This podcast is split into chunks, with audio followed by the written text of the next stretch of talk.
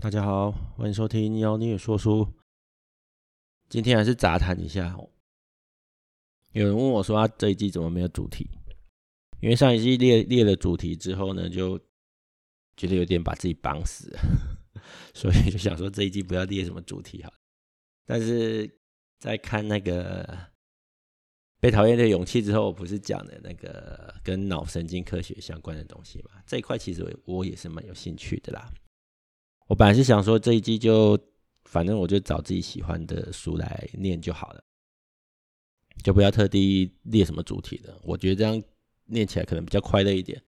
不过既然有人问了，然后我们前两集又讲到一些脑神经科学的东西，所以如果没有意外的话，我可能会多讲一些脑神经科学相关的丛书。好，那刚刚说到杂谈嘛，哈，我先。持续的靠谣一下鬼故事，我要讲一个东西，就是咖啡馆不是教教育小孩的地方哦。为什么特地讲这句话？有一些家长很奇怪，他你看得出来他很注重教育，那小朋友也不至于没有礼貌。有些小朋友其实蛮乖的啦。其实我们我们很久以前有限制十五岁吧，十五岁以下的小朋友不可以进来，然后呃，当然就会被抱怨哦，然后。也会有一些负评啊，就觉得说我们很不友善啊什么的。事实上，我们刚开业的时候，当然没有任何的限制，没有任何一个老板会想要把钱往外推。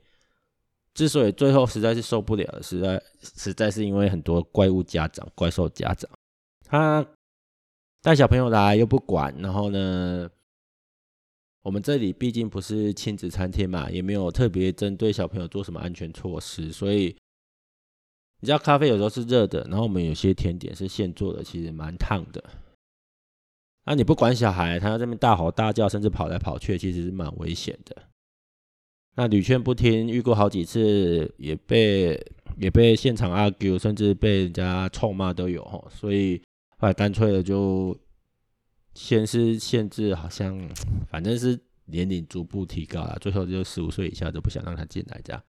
那一段时间过后呢，就反正副品吃也吃了，就是吃了不少副品，然后呢，生意当然还是有影响啦，这个不可否认。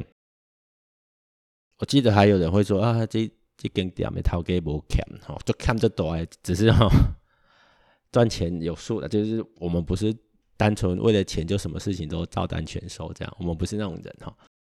尽管我们的营业额有确实受到影响，不过。我发现这样工作比较快乐一点，因为怪兽家长少很多。你会发现我一直在讲怪兽家长，怪兽家长。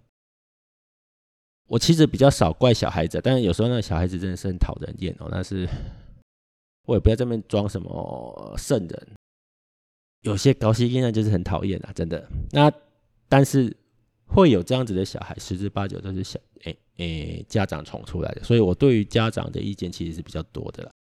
所以，我们禁止小朋友入场的主要目的是禁止这些怪兽家长入场了。那后来一段时间之后呢，慢慢的，大家也习惯了，就是这家店的气氛啊，跟这一家店的状况啊，就比较不会带小朋友过来了。当然，还是有一些故意硬要带进来的，我们都会事先沟通啦。总之呢，带小孩来的。家长少了，我们就不再强制说几岁以下的小朋友不让他进来这样。所以呢，最近就又有不少家长会带小朋友进来，这也没关系，反正其实我们的重点就是你的小朋友不要把这里当成游乐场就好了。哦，这种状况其实真的是变得比较少了。我相信很多开咖啡馆或者是开餐厅的，对我这段话应该都有一点感受啦，就是。没有小孩子的环境真的是比较舒服一点，哦，真的，尤其是那种怪兽、怪兽家长带的小孩。好，那我刚刚讲说咖啡馆不是教育小孩的地方，这里要讲的就不是那种到处乱跑的小孩。这种小朋友呢，其实原则上还算乖啦，吼，就是偶偶尔大叫一两声也就算了，就是大部分时间还算乖。那家长你也看得出来，他很注重教育。但是你不要在咖啡馆教某些东西。什么叫做不要在咖啡馆教某些东西呢？一个可能小一甚至学龄前的小朋友，你为什么要在咖啡馆训练他自己去上厕所呢？这好歹也是一个陌生的，然后是一个公开的环境。虽然我们是一家小店面呢，原则上不会有太大的危险，但是这样子的小朋友，你让他一个人走到厕所去，我们的厕所虽然蛮干净的，也不会。我们也不会让地板有什么潮湿的状况，所以不太会滑啊。但是我很难讲说他会不会勾到门槛啊，还是真的不小心就当天状况比较混乱，他就滑倒了。啊，那岂被圣像哎哈！所以我会觉得说，你站在一个家长的立场，你要教你要教小孩，你应该是把他放在一个相对安全、低风险的地方去教育他，然后确定他真的比较。能掌握这些状况，甚至已经能掌握意外状况的情况下，你才放手让他一个人行动嘛？那我相信大部分的那种小一、小二或甚至学龄前的小朋友，你在咖啡馆这个地方训练这种事情，其实我觉得不是很妥当诶。那我不知道他在连锁的咖啡馆会不会也做这种事情，因为连锁咖啡馆的场地通常会更大一点，可能大我们好几倍，然后。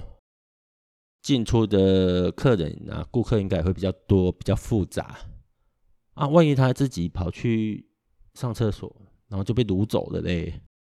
所以我说，为什么要在咖啡馆教育小孩啊？来咖啡馆不就是享受个下午茶，然后舒舒服服的吃个点心啊，喝个咖啡啊，看本书啊，就算滑滑手机也不错啊。你为什么要在咖啡馆教小孩嘞？哦，所以我要再强调一次，咖啡馆不是教育小孩的地方。那如果有小朋友的家长听到这段话的话，我觉得你应该把一些风险意识拉高一点点。就算今天咖啡馆里面没有坏人，真的他有可能勾到门槛就跌倒了，他有可能踩到一滩水就滑倒了。你没有跟去的话，他在洗手间里面发生什么事情，发生什么伤害，你可能没办法马上知道。等你发现不对劲的时候，可能已经状况很严重了。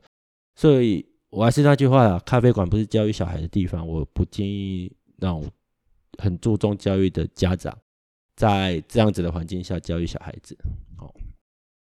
共勉之。好，那再提一下啊，这一集的主主题是差题嘛？我再插一个完全相关 没有关系的题目，这跟创业比较有关系啊。我最近在弄那个网站的购物车。我们在还没有开实体店面之前，其实就有做过一段时间的网络生意。那时候承蒙一些好朋友的支持，我们也做了好一段时间了。最近呢，就想要把购物车这个东西弄再弄起来，因为以前那个购物车在开了实体店面之后呢，在开实体店面之前，其实我们就收掉了。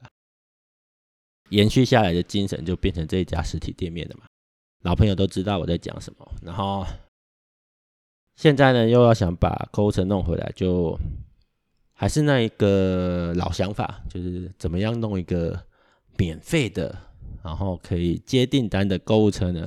其实现在要把商品上到网络上不难啊，你可以找很多的那种什么 PC Home，然后它可以帮你开网络商店嘛，虾皮啦那种卖场啊什么的，很方便。只是说那都要花钱。那我秉持的客家精神，而且我又是工程师出身的，简单架个网站也不是自己写啊。我知道有些工程师朋友会靠谣说，你用那个东西那叫架站？是架站没错了，我只是没有自己写而已啊。秉持着能自己弄，能不花钱哦，我就自己弄。所以呢，我就重新的研究一下怎么弄。前两天呢，就应该说前一个礼拜，本来想用那个马卷头弄，弄老半天弄不起来。其实有弄起来，但是我觉得后台实在太复杂了。然后想要重来的时候，又觉得整过程中哇，好复杂。我想说，要不然换一个好了，就查一下一些金流相关的建议啊，就发现哎、其实那个 WordPress 的 WooCommerce 还蛮多人，蛮多人有资源的，然后有很写了很多外挂给他用。我想说，好吧，那就先试试看。哎，没想到才几个小时就把它弄完了。但是很多人用的东西就有它的道理的，因为它实在是有够智障的，智障到我一几个小时就弄好了。所以呢，我就用用起来之后呢，呃，重点就来了。因为我自己是工程师，所以我大概知道工程师会想什么。就是我们会觉得说啊，你用 WordPress 弄一个网站，就有损工程师的颜面啊。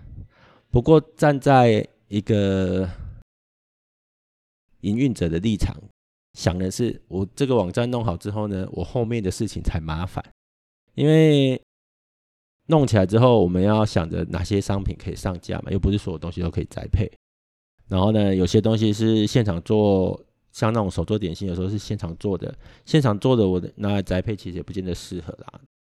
你要去想说哪些东西是可以上架的，然后哪些东西的那个包装的模式啊要调整。你今天在店里面外带，可能一个漂亮的纸盒就可以解决了。但是如果今天是宅配的话，就没那么简单了。所以一般来讲，点心的部分要宅宅配的困难度是比较高的。再来就是。宅配我们当然希望省一下运费嘛，尽量把运费压低。产品的价格跟运费之间的比例要怎么拿捏，就是一个一门学问的。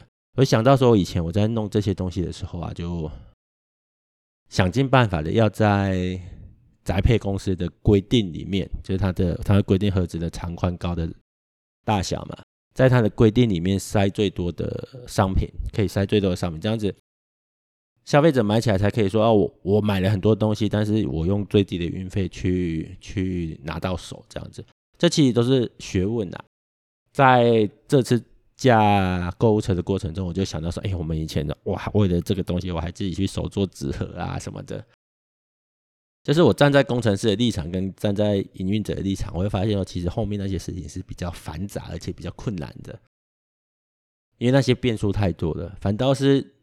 如果我今天只是专心写网站的话，我说实在的，为什么我后来在职场上有点职业倦怠之后，我选择的是回去写软体？因为写软体真的是最轻松的，我只要跟电脑讲话就好了。我后来会离开软体工程师这个工作，也是因为办公室文化的问题，不是因为我对这个工作有什么意见。刚好就就这次又重新再弄购物车，就想到过往的一些创业的例子，所以其实。结合一下上一季的主题啦，在创业的过程中，很多东西跟你你实际做下去之后，你会发现细节真的是不太一样。像我刚刚讲的，光是一个盒子的那个设计，我怎么样在我想要的规格里面塞进我最多的商品？那商品的定价啦，那些里里口口的东西，其实说实在，它比弄一个网站，我觉得困难多了。我觉得是困难多了，而且它是比较有。产值的，它比较有产值，因为架站相对的，对一个学过电脑、写过程式的人，架站其实不难。反正现在 Open Source 这么多，哦，加一个网站，你如果顺手的话，可能不用半天就加完了。好，那今天的杂谈就先讲到这边。最后还是统整一下今天讲的东西，除了刚刚讲的购物车呢，我要重复一下那个咖啡馆不是教育小孩的地方啊。我 repeat 一次，咖啡馆不是教育小孩的地方。要教育小孩，请在风险可控的环境下去进行你的教育。谢谢。那今天的节目就到这边，拜拜。